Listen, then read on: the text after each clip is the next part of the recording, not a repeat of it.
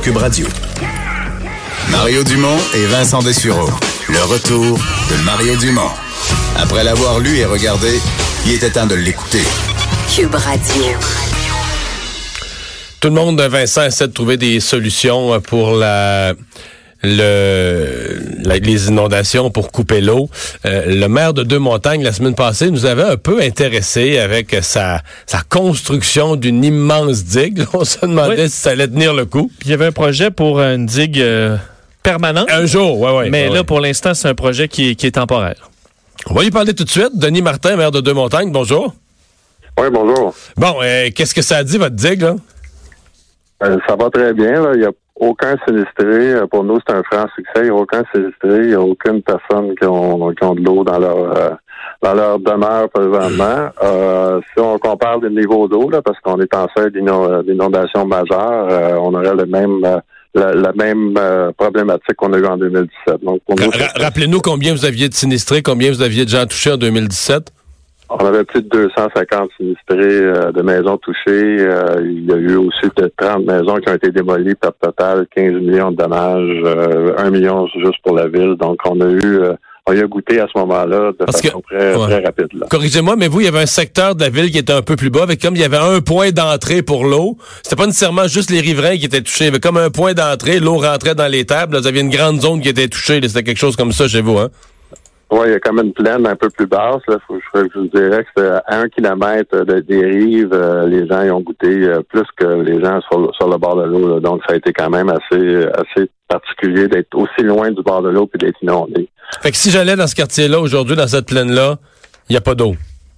Il n'y a pas d'eau du tout, non. Fait que dès, dès 2017, ce qu'on a ce qu'on a fait, là, on a effectivement vous parliez qu'on a demandé euh, les plans pour faire une digue d'environ 300 mètres, quelque chose de permanent.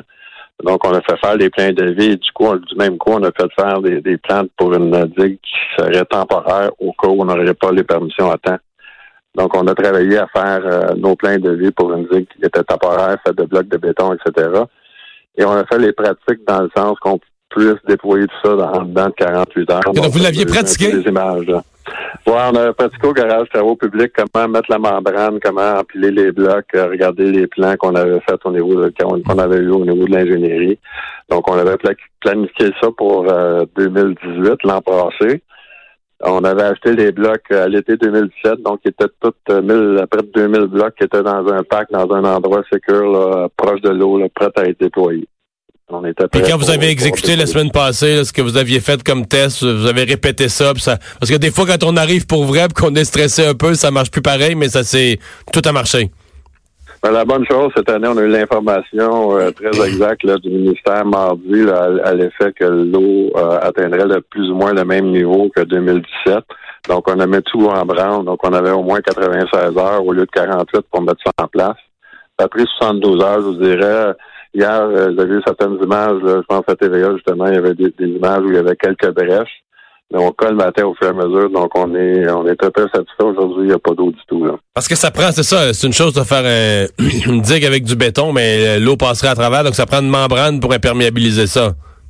Oui, puis malgré la membrane, ben, il y a une forte pression de l'eau. Ça peut passer, euh, l'eau passe pas mal n'importe où, là, je vous dirais. Là, c'est quand Ouais, même on connaît ça. particulier. Là. Donc, on, on, on est là avec euh, avec euh, de la glaise, là, puis on colmate les endroits. On fait ça depuis hier matin.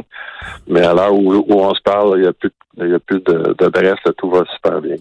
Euh, question sur l'historique de ça, ça, ça a dû coûter quand même, parce que là, à un moment donné, il a fallu que vous fassiez voter au conseil d'acheter euh, le nombre de, le, nombre de morceaux de béton juste pour les mettre dans un parc en se disant ben il, aurait pu ne plus avoir d'inondations, on sait jamais. Est-ce que ça est-ce que ça avait chialé? Est-ce qu'il y avait une partie de la ville qui disait Ah, c'est le maire gaspille notre argent, il y a, des, des lubies du maire ou les gens étaient d'accord?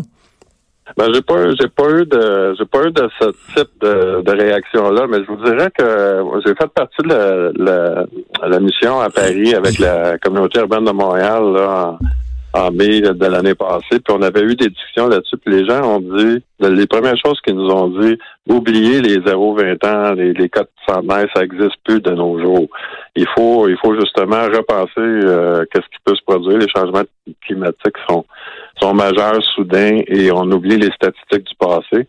À ce moment-là, on a bien préparé le dossier en disant, mais ça peut se produire, mais On est loin de l'avoir souhaité, je peux vous, je peux vous le dire, parce qu'on a eu les autorisations pour la digue permanente. On commençait les travaux là, pour pour terminer le tout en décembre prochain, là, selon les normes du ministère de l'Environnement.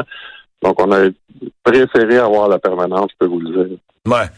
Mais euh, les gens quand même là dans, dans, dans, le secteur, les 250 résidents euh, qui avaient été inondés là, en 2017, ils doivent être comme contents, ils doivent dire notre mère est débrouillard.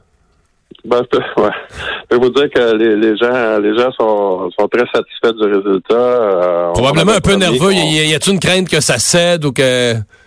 Ben, ça a été nerveux pendant la construction. Les gens avaient hâte qu'on termine. Là, ils voient un peu l'efficacité. Euh, hier, euh, c'était quand même particulier. Là, les gens euh, s'affairaient sur leur sur leur propriété là, avec le ménage du printemps, même des petits barbecues, etc. Donc, c'était quand même assez particulier. Mais les gens ont quand même une crainte intérieure. On, a hâte que l'eau redevienne à des niveaux normaux. la nature et la, nature. Donc, on, on est toujours prudent lorsqu'on fait des parce qu'on fait des choses comme ça. Donc, on a, on a très hâte que l'eau, le niveau de l'eau baisse. Donc, dès que le niveau de l'eau baisse, donc vous allez être en travaux pour votre digue permanente. Oui, à ce moment-là, malheureusement, on doit retirer celle-là, la, la, la, temporaire, puis après ça, on va faire le digue permanente. Donc, les travaux sont échelonnés sur euh, une bonne partie de l'été ou beaucoup plus à l'automne, parce que c'est certain qu'il y a beaucoup de normes environnementales à suivre. Et euh, en décembre, c'est supposé être terminé. Donc, les problèmes qu'on a, qu'on connaît, on, le fait de, voir qu'est-ce qui se passe avec la digue euh, temporaire, mais ça nous permet d'être d'être certain ou d'être sûr de notre coût pour la digue permanente qui mhm. vient euh, à l'automne. Ben, merci de nous avoir parlé. Bonne chance pour la suite des choses. Ben, on continue, puis on encourage euh, tout le monde. Comme je vous dis, chaque territoire est particulier, mais on a été présent, on est, on est très satisfait du résultat. Denis Martin, maire de Deux Montagnes. Au revoir. On s'arrête.